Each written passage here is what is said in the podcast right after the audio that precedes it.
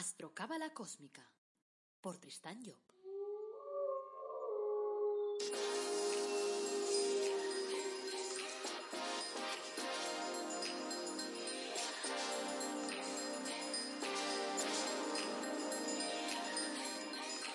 Astrocábala Cósmica, episodio 145. Te brindo una calurosa bienvenida a Astrocábala Cósmica, el programa en el que te hablamos de reflexiones cósmicas, de astrología cabalística y de cábala, y lo hacemos de forma directa, de forma clara, de forma amena y de forma aplicable, que eso es lo más interesante.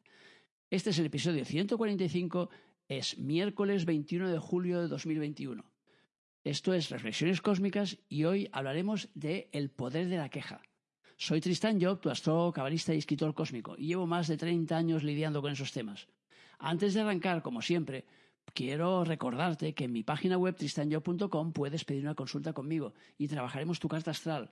Te ayudaré a definir tu, tu, objetivo de vida, a solucionar algún tipo de problema que puedas tener, a enfocarte mejor, a saber cuáles son tus herramientas. Bueno, a hacerte salir del terreno de la duda en el que estamos a veces cuando no nos conocemos lo suficiente. Siempre, siempre, siempre busco la parte positiva de la vida, que lo sepas, porque hay gente que me dice, oye, a mí es que me da miedo porque si me dices, porque he visto a estos que dicen que la cuadratura, que no sé, ni la cuadratura del círculo ni el copón divino. Yo lo enfoco todo en positivo, porque así es como veo la vida. Además, encontrarás también en esa página web tristaño.com eh, pro productos de crecimiento personal que son únicos, como el árbol de la vida personalizado, que no encontrarás en ningún otro sitio del mundo mundial en ninguna lengua, y también tu cuadro de ángeles personalizado. Además de eso, he preparado el curso de astrología, digamos, más completo del mundo mundial en cuanto a astrología cabalística. Si le echas un ojo, encontrarás información, encontrarás el índice y este curso te ayudará a interpretar tu propia carta astral y también la de tu familia. Lo encontrarás en tristanjob.com barra astrocurso. Así que vayamos ya a por el tema de hoy. Bueno, hoy arrancamos el tema de el poder de la queja, ese es el título que yo le he puesto. Y como siempre me parece un, un, tema interesante a debatir o como mínimo a pensar. Empecemos pensando, o sea, empecemos orientando la película hacia lo que representa el poder del pensamiento. Si nosotros miramos en la Cábala, nos explican que el cuerpo físico, la estructura del cuerpo físico fue creada en el primer día de, de la creación, el emotivo en el segundo día y el mental en el tercero con lo cual eso es lo que nos hace entender en cierta, manera que el cuerpo mental sea el más bebé de todos, el más joven de los cuerpos que nosotros tenemos. Y por eso es el que más nos cuesta desarrollar. El cuerpo físico lo desarrollamos en cuanto nacemos. Normalmente lo normal suele ser nacer pues con todos los órganos, con todas las partes del cuerpo ya enteras, con lo cual físicamente solemos nacer ya, eh, digamos, enteros. Emotivamente vamos desarrollando nuestras emociones y tienen un peso primordial en nuestra vida todo el tiempo, durante toda la vida. El pensamiento es lo que nos cuesta más. Entonces, cuando nosotros también nos dice la cábala que el cuerpo físico es inmediato, pero que el cuerpo emocional nuestro particular conectamos con él a partir de los 14 años, que es curiosamente lo que llamamos la adolescencia, que eso ya hablaremos otro día, pero el tema de la adolescencia simplemente es el despertar de la conexión con nuestro cuerpo emocional. Y nos dice también la cábala que conectamos con nuestro cuerpo mental a partir de los 21 años. Entonces, a partir de ese momento es cuando nos toca trabajar entonces pues con esos cuerpos. Ahora bien, el, pensamiento es el que tiene el mayor poder de todos, aunque, como acabo de explicar, es el más joven de todos y por eso es el que menos trabajamos. Por lo tanto, la idea sería que vayamos trabajando de forma paulatina cada vez más en el poder del pensamiento porque es el que realmente nos hará triunfar en la vida. Cuando nosotros sabemos enfocar nuestro pensamiento de una forma láser, concentrada, hacia un punto determinado, normalmente solemos conseguir nuestro objetivo, salvo que ese objetivo sea muy contrario a lo que quiere nuestro jefe interno y entonces la película no va.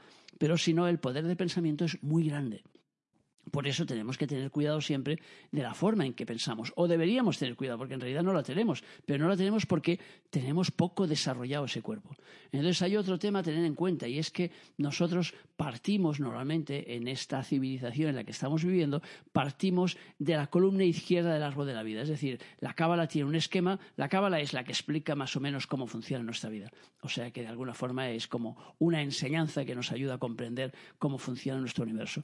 Y la cábala tiene un, eje central que se llama el árbol de la vida y ese árbol de la vida tiene tres columnas. La de en medio es la del equilibrio, que es la que no alcanza casi nadie porque no estamos equilibrados, estamos de un lado o del otro.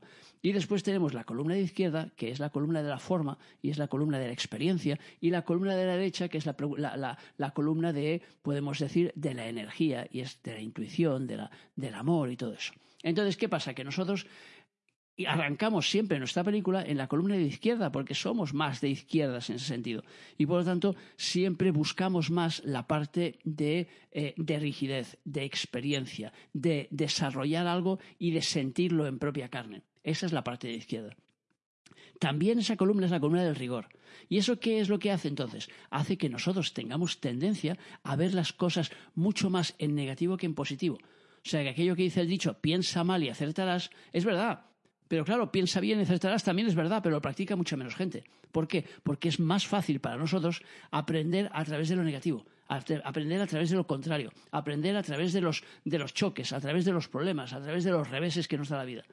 Y claro, visto desde este punto, trabajando al revés te lo digo para que me entiendas, que es el sistema básico que casi la mayoría de los humanos utiliza, entonces nos encontramos, claro, que eh, nosotros generamos entonces pensamientos normalmente que son contrarios a lo que nosotros incluso queremos, que eso es lo curioso. Cuando analizamos realmente lo que nosotros, si cogéis un día de vuestra vida y analizáis los pensamientos que habéis tenido, los principales, os, daréis cuenta que muchos de ellos os han llevado al contrario de lo que queríais. O sea que es aquello de los padres que dicen, ojalá que fracase mi hijo en esa asignatura y tal para que se dé cuenta que esa no es la carrera que tiene que elegir. Dice, pero ¿cómo? ¿Lo cualo? ¿Qué me dices? Que me estás diciendo que quieres que fracase tu hijo. ¿Quiere decir que tú lo odias a tu hijo? No. Yo lo quiero. Ah, vale. O sea, lo quieres, pero quieres que fracase. Ojalá que le fracase esa relación porque esa chica no le conviene. Ah, pero tú lo odias a tu hijo? No, yo lo quiero. Ah, entonces, ¿por qué quieres que fracase? No, porque yo entiendo que esa chica no le corresponde, no le, no le va bien esa chica. Entonces, si fracasa en la relación, la dejaráis ir a otra. Ah, o sea, sin darnos cuenta, llevamos lo que más queremos, que son nuestros hijos, los llevamos, los empujamos hacia el fracaso muchas veces, sin darnos cuenta. O sea, ya verás, ya verás cómo te pasa eso, ya verás, y así te enterarás. ¿Cómo? Ya verás y así te enteras. Lo que tienes que desear para tu hijo es lo mejor, no lo peor, aunque a ti no te guste. O sea, si está yendo en esa relación, déjale que haga esa relación y estate ahí al lado para cuando te necesite. Pero no le preconices que va, que va a fracasar simplemente porque a ti no te gusta la persona con la que está. Pero claro, esa es la forma en que nosotros enfocamos las cosas. Por lo tanto, el tema del día hoy del poder de la queja es que cuando nosotros eh, ponemos énfasis en aquello en que, que nos quejamos, en aquello que no queremos, en aquello que no nos gusta, estamos poniendo la fuerza de nuestro pensamiento en lo contrario de lo que queremos. Y claro, como lo que plantamos es lo que cosechamos, entonces os doy, por ejemplo, un ejemplo práctico que me acuerdo que me pasó a mí hace unos años. Y es que estaba yo buscando aparcamiento en mi barrio. Estaba la cosa complicada y tal, y había justo un sitio, pero había un camión de cervezas que lo estaba tapando. Y entonces me quedé ahí durante cinco minutos detrás del camión de cerveza esperando que apartara el camión. Y el hombre me vio un par de veces al venir a sacar cajas y no se movió, pensó, ya, ya cuando acabe ya, ya aparcará y si no que le den.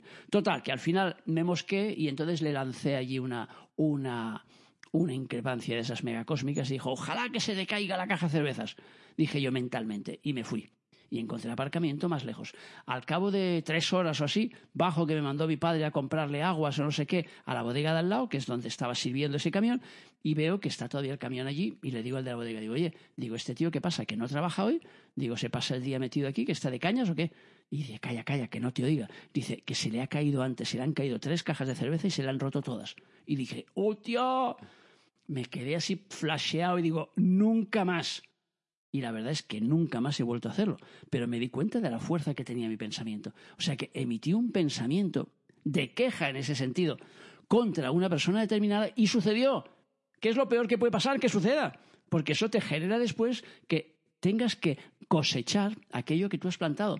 Eso es lo malo de la queja. Lo malo de queja no es la queja en sí. Lo malo de la queja es que aquella queja va hacia algo, va hacia alguien. Y claro, cuando va hacia algo hacia alguien, si tú te estás quejando del presidente del gobierno, tú estás mandando porquería al presidente del gobierno. Con lo cual estás generando dos cosas. Una, que funcione peor porque se va cargando de la porquería que le va mandando toda la gente que, que va en contra de él. Y dos, que aquello que estás mandando te vuelva a tu propio terreno, porque es lógico. O sea, tú no puedes plantar algo y pretender que luego lo recoja otro. No lo va a recoger el presidente del gobierno, lo vas a recoger tú. Ahora, la porquería que le mandas le llega, claro que le llega. Entonces, claro, si luego te planteas y le preguntas a esa persona, oye, ¿pero tú quieres que ese presidente del gobierno lo haga bien? Hombre, claro. Ah, entonces, si quieres que lo haga bien, ¿por qué le mandas porquería todos los días? ¿Por qué lo insultas todos los días? ¿Por qué cada vez que lo ves en la tele te acuerdas de toda su familia? O sea, ¿por qué te quejas todo el rato de aquello que hace el presidente? ¿Por qué no le mandas amor? ¿Por qué no le mandas corazones? ¿Por qué no le mandas luz? Y entonces volvemos a la película esa de las columnas. La columna de la derecha es la de la luz, es la de los corazones, es la del amor. Y esa es la que nosotros tenemos que utilizar. Si utilizamos eso, la realidad cambia.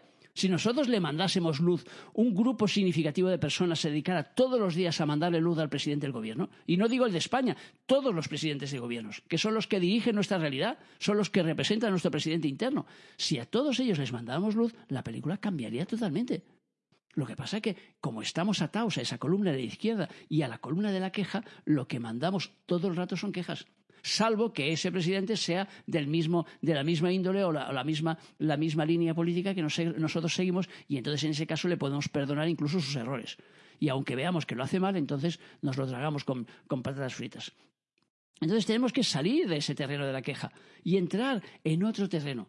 ¿Cuál es el terreno que podríamos decir que es el contrario a la queja? Pues yo diría que puede ser el terreno del agradecimiento. Por lo tanto, nos tocaría empezar a entrar en el terreno del agradecimiento en la vida.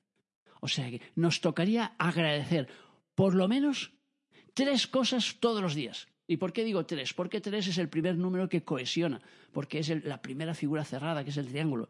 Por lo tanto, el tres es un cohesionador y por eso está tan utilizado. Y por eso siempre aquello de a una, a las dos y a las. O en el ejército dice el firmes, ¡ah! Son tres voces. O sea, el tres es ejecutivo. Y entonces yo os diría, y os animaría a que agradezcáis todos los días, todos los días, no un día, todos los días de vuestra vida, mínimo tres cosas, mínimo, luego podéis agradecer 150.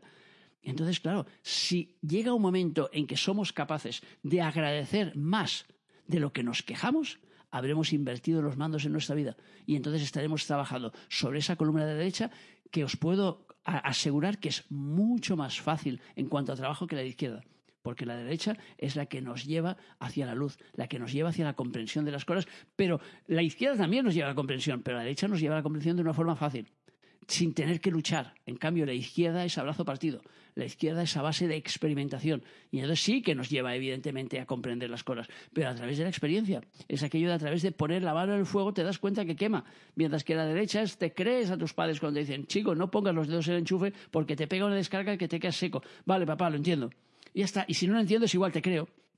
Y por lo tanto lo voy a hacer. Entonces, entremos en la zona del agradecimiento. Y entonces yo os diría que, por ejemplo, para daros un ejemplo, yo agradezco la familia que tengo. Agradezco el sol que sale todos los días y que me está iluminando y que me da calor y que me da vida. Y agradezco el poderme comunicar ahora mismo con vosotros. Ahora, os lanzo la pregunta, ¿qué agradeces tú?